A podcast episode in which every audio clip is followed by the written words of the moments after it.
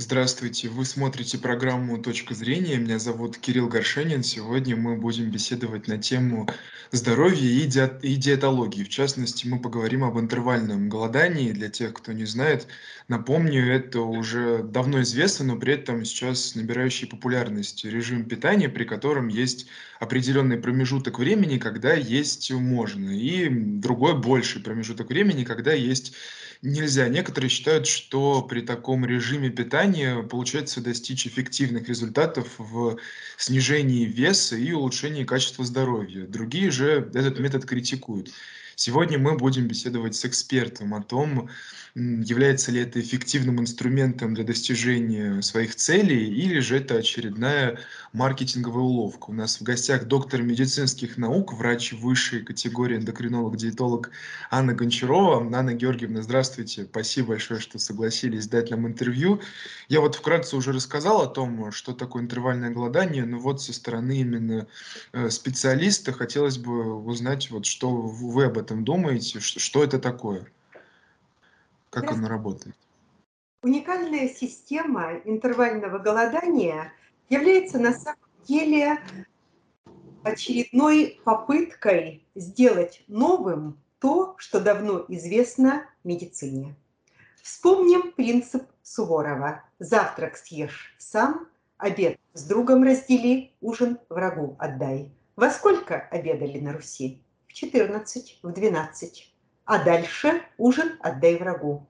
То есть промежуток между последним и первым приемом пищи составлял около 18 часов.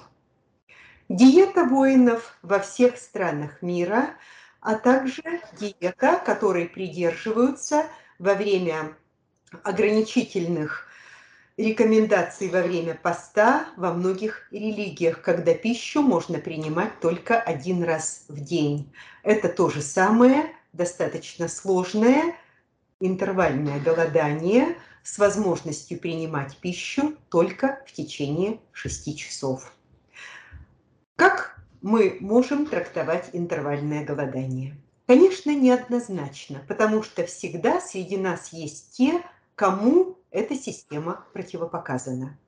Это люди с дефицитом веса, это люди с нейрогенной анорексией и особенностями психологических и психиатрических состояний.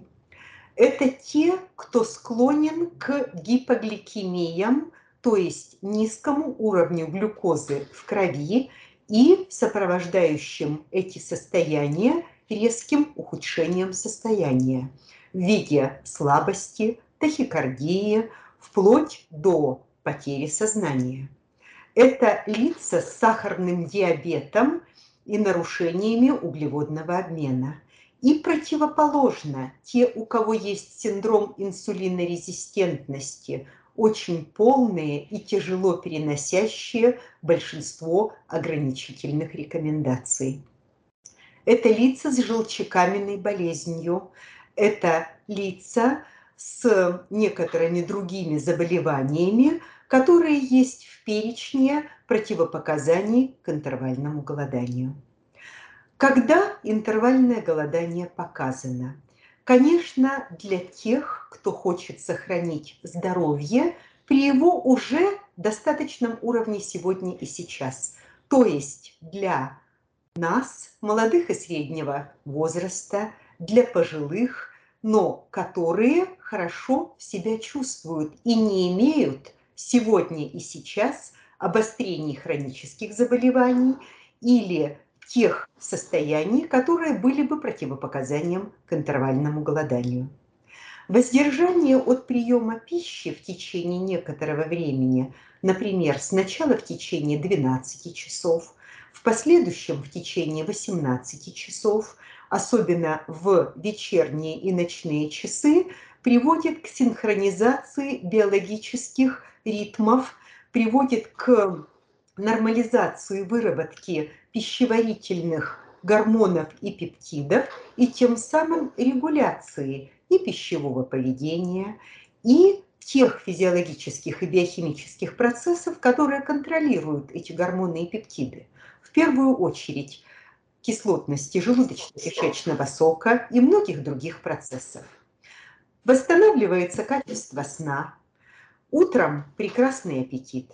За счет того, что вечером человек не ест жирную, соленую, содержащую легкие углеводы пищу, восстанавливается уровень глюкозы в крови. За счет того, что ночью желудочно-кишечный тракт отдыхает, переваривает все, восстанавливается и перистальтика, и процессы всасывания холестерина, процессы всасывания шлаков и токсинов уменьшаются, а следовательно организм оздоравливается. Поэтому выбирать ли щадящую систему голодания или начинать с выбора одного дня без приема пищи, 24-часовое интервальное голодание в режиме 6 к 1, то есть один день в неделю не принимают пищу, это выбор каждого конкретного человека. Поэтому система, как та, которая сформировалась в древности, которая прошла испытание временем и заново переживает интерес, может быть рекомендована для сохранения великолепного состояния здоровья, но с учетом рекомендаций вашего доктора. Мгм. Анна Георгиевна, подскажите, как в таком случае входить в эту систему? Я так понимаю, это нужно тоже делать постепенно, то есть не сразу, например, 24 часа отказываться от еды. Как вот лучше начать этот режим питания? Как правило, с легких систем интервального голодания, когда перерыв между последним и первым приемом пищи составляет сначала 18 часов, Потом он может удлиняться до большего числа времени. То есть последний прием пищи в 6 часов вечера, а следующий прием пищи будет в 9 или в 10 часов утра следующего дня.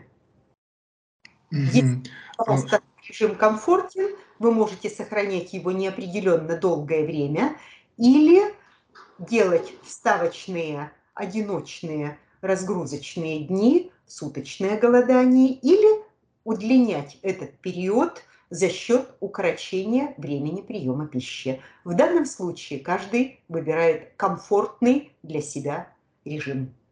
Анна Георгиевна, а с какими сложностями человек может столкнуться при переходе на этот режим питания, если мы, конечно, говорим о здоровом человеке, то есть не о тех группах, которые вы уже ранее упомянули?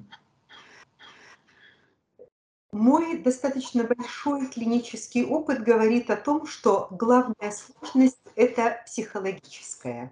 Если человек решил и принял для себя это, то его ничто не остановит. Главная сложность – это большие семьи, это коллективы, которые соблазняют, и те условия, когда человек принял для себя решение следовать системе интервального голодания, а все вокруг питаются совершенно иначе. И волей-неволей происходит либо невозможность соблюдать эти рекомендации по социальным, семейным, каким-то другим установкам, угу. отказ от этой системы оздоровления. Мы всегда должны понимать, что если мы решаем что-то изменить в управлении своей жизнью, изменить систему питания, изменить систему лечебной или другой физической тренировки, мы должны давать себе отчет, что это не на неделю, не на месяц, это на долгий период. А может быть, если эта система приносит результат, то и на всю жизнь. Если же это качели, то мы голодаем, то не голодаем, то мы переедаем, то не переедаем. Никому это здоровье не принесет. Поэтому, что бы мы ни делали, мы должны сначала хорошо подумать, взвесить, реально ли для конкретного человека соблюдение этих условий, попробовать. И если состояние здоровья в течение полутора-двух месяцев заметно улучшилось, если настроение стало лучше, если есть силы жить, работать, общаться, получать удовольствие от этой жизни во всех отношениях, то значит все сделано правильно и стоит продолжать. Да, Анна Георгиевна, вы упомянули очень важный аспект э, социальный, то, что вы говорили о родителях, э, ну, в смысле о семье, и о каких-то коллективах. Вот, может быть, вы дадите какие-то рекомендации людям, которые испытывают сложности в этом аспекте? Я эндокринолог, но каждый день сталкиваюсь с тем, что проблема неуспеха лечения или оздоровления, проблема, когда мы проигрываем борьбу с какими-то особенностями здоровья, во многом связана с психологическими установками и с тем, какая аура, какая атмосфера нас окружает. Поэтому я всегда за командный подход работы группы специалистов, в которую, вероятно, должен всегда входить и специалист по программам психологической поддержки, потому что каждый из нас на каком-то этапе задумывается, а стоит ли продолжать. А может быть, это вредно. И обязательно о том, чтобы в течение любого вашего пробного периода была точка промежуточная – сдать анализы, пройти клинико-диагностическое обследование, которое позволит сказать, что уровень состояния здоровья по конкретным аспектам остался таким же, улучшился, но если вдруг возникло дефицитное состояние, которое не обязательно связано с интервальным голоданием, к сожалению, в России у каждого второго недостаточность или дефицит витамина D, у каждого третьего синдром железа дефицита, у каждого пятого дефицит B12 и без интервального голодания. Если есть дефицитное состояние, оно должно быть скорректировано вашим доверенным врачом. Мгм. Да, Мгм. Вот как раз насчет э, консультаций.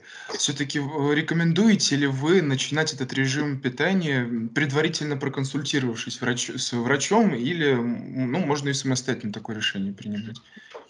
Я считаю, что диспансеризация, как она была запрограммирована в Советском Союзе, ее преемственность в рамках диспансеризации в Российской Федерации в современных системах обследование больших масс населения, это самое главное. Один раз в год каждый человек должен пройти клиника диагностическое обследование для того, чтобы понять, где тонкие звенья, которые могут дать обострение заболеваний в его конкретном организме. Индивидуальный подход очень важен. Мы все разные. Поэтому прежде чем что-то начинать, посоветуйтесь с вашим доверенным врачом, пройдите необходимое для вас оптимальное обследование, а дальше в добрый час. Совершенствуемся. Будем здоровы. Мгм. Э, Еще такой вопрос в том, что касается ощущения голода. Я когда готовился к нашей беседе сегодняшней, смотрел, что многие люди жалуются именно на это непреодолимое ощущение голода. И вот у них им рекомендуют, например, пить крепкий чай или вот кофе. Но все-таки тоже интуитивно кажется не очень правильным игнорировать чувство голода и терпеть. Вот что вы думаете об этом? Что вы думаете об этом? В самом начале нашей беседы я сказала о ситуациях, когда физиологически снижается уровень глюкозы в крови. Как правило, чувство голода связано с резкими колебаниями гликемии у лиц, которые к этому предрасположены. Для того, чтобы избежать этих колебаний гликемии, нужны некоторые особенности питания, которые я всегда рассказываю моим пациентам при очном приеме. Есть некоторые моменты, которые легко скорректировать увеличением или уменьшением вклада определенных продуктов в рацион питания в тот период, который человек принимает еду. И тогда гипогликемия и сопровождающие их резкое чувство голода и ухудшение самочувствия минимизируются и исчезают совсем. А вообще, чем больше едим, тем больше есть хочется. Хм. Интересная мысль. Э, хочу еще вас спросить, эм, как, а какие ошибки люди чаще всего допускают, когда э, принимают решение вот, э, перейти на этот режим питания, на интервальное голодание? Первая ошибка – голодать глубоко больному человеку, у которого много разнообразных, к сожалению, отягощающих друг друга заболеваний. Вторая ошибка – это голодать за компанию с кем-то, когда решение принято за вас, а вы присоединяетесь к кому-то. Это должен быть именно ваш осознанный выбор. И, наконец, еще одна ошибка – это строго следовать рекомендациям, к сожалению, средств массовой информации, которые не несут никакой ответственности за то, что они советуют. А какие это могут быть вредные рекомендации? Может быть, мы их сейчас обсудим, мы развенчаем какие-то мифы. Ой, мои дорогие слушатели, я вам честно скажу, что за 34 года работы я видела на приеме столько всего разного, которое нормальным людям может даже не приходить в голову. Поэтому прежде чем что-то делать, а сделать мы можем очень многое и очень по-разному. Давайте будем все-таки здравомыслящими, исследовать либо строгим рекомендациям тех практик, которые вы выбираете, и обязательно отслеживать изменения в своем самочувствии под контролем вашего доктора. Мгм. Да, и насчет цели, собственно, интервального голодания хочу вас спросить. Мы уже поговорили о том, что оно может быть полезно для оздоровления, а в том, что касается вопросов снижения веса, вот эффективный ли это инструмент? Конечно, как любое ограничение колоража, а ограничение колоража при интервальном голодании происходит всегда за счет уменьшения объема пищи и удлинения промежутка между периодами приема пищи, человек будет худеть, но похудание не главная цель. Главное – это психологическое и физическое оздоровление организма. За счет интервального голодания снижается не просто вес, снижается и нормализовывается выброс инсулина, глюкогона, глюкогоноподобного пептида, гастрина, других факторов, регулирующих основные процессы метаболизма. Снижаются пиковые выбросы адреналина и кортизола, мы становимся спокойнее. Восстанавливается уровень секреции гормонов радости, дофамина, серотонина и других нейропептидов. Восстанавливается уровень обмена холестерина и фракций жиров. Выводятся лишние фракции пуринов, которые тоже оказывают в больших недозированных количествах отрицательное влияние на самочувствие.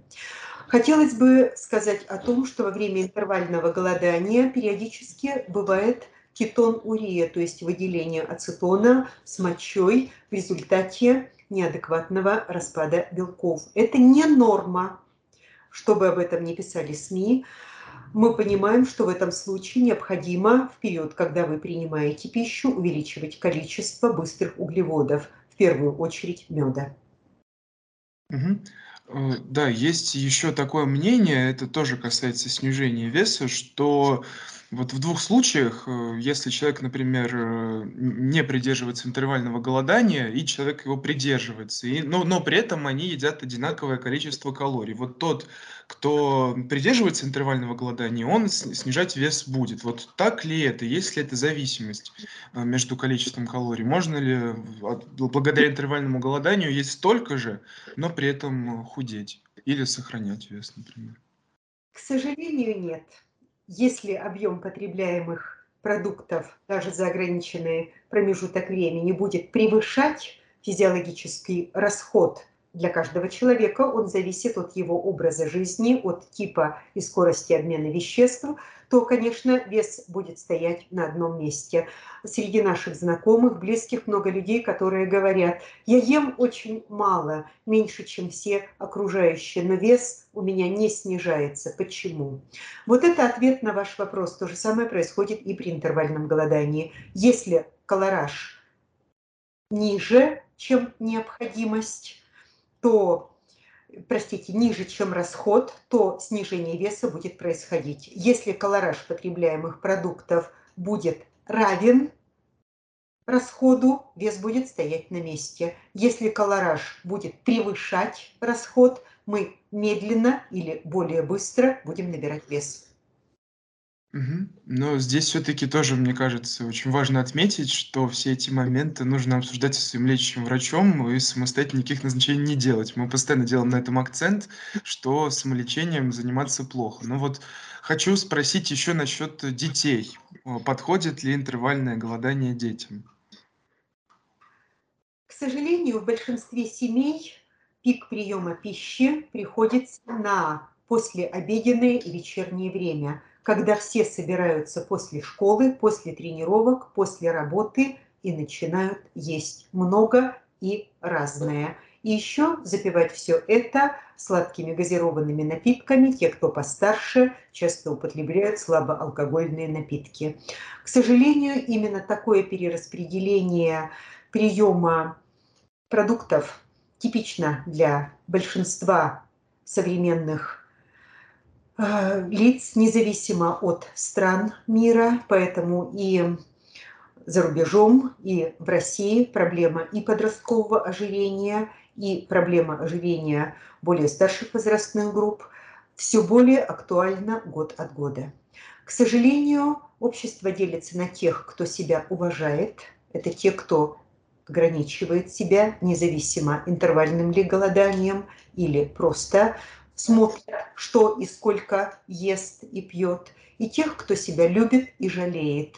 Те едят и пьют бесконтрольно. К сожалению, наше общество проигрывает борьбу с любовью к себе, к жалостью к себе и борьбу с удовольствием от приема пищи. Поэтому интервальное голодание, если оно разумно, то оно может быть семейной традицией, семейной установкой, которая объединяет всех за плотным завтраком, обеспечивает обед вовремя, ну а ужин мы подарим врагу. Анна Георгиевна, в заключение хотел бы вас э, спросить, есть ли у интервального голодания какие-то альтернативы? Или вот в своих целях и в своих э, методах работы это является уникальным инструментом диетологическим? Интервальное голодание как голодание не может быть э, сравнено ни с чем, поскольку отказ от приема пищи – это самостоятельный физический и физиологический фактор. Мы не можем его сравнивать ни с чем. Другое дело, что этот фактор может быть разным по продолжительности, а длительность будет всегда изменять его эффект – Точно так же, как второй фактор – это частота. Например, частота дней без приема пищи, которая может быть один раз в неделю, раз в две недели, раз в месяц. В зависимости от частоты и длительности будет и эффект. Угу. Спасибо большое за содержательную беседу. Это была программа «Точка зрения». Меня зовут Кирилл Горшенин. Сегодня мы беседовали с доктором медицинских наук, врачом высшей категории, эндокринологом, диетологом Анной Гончаровой. Спасибо, что остаетесь с нами.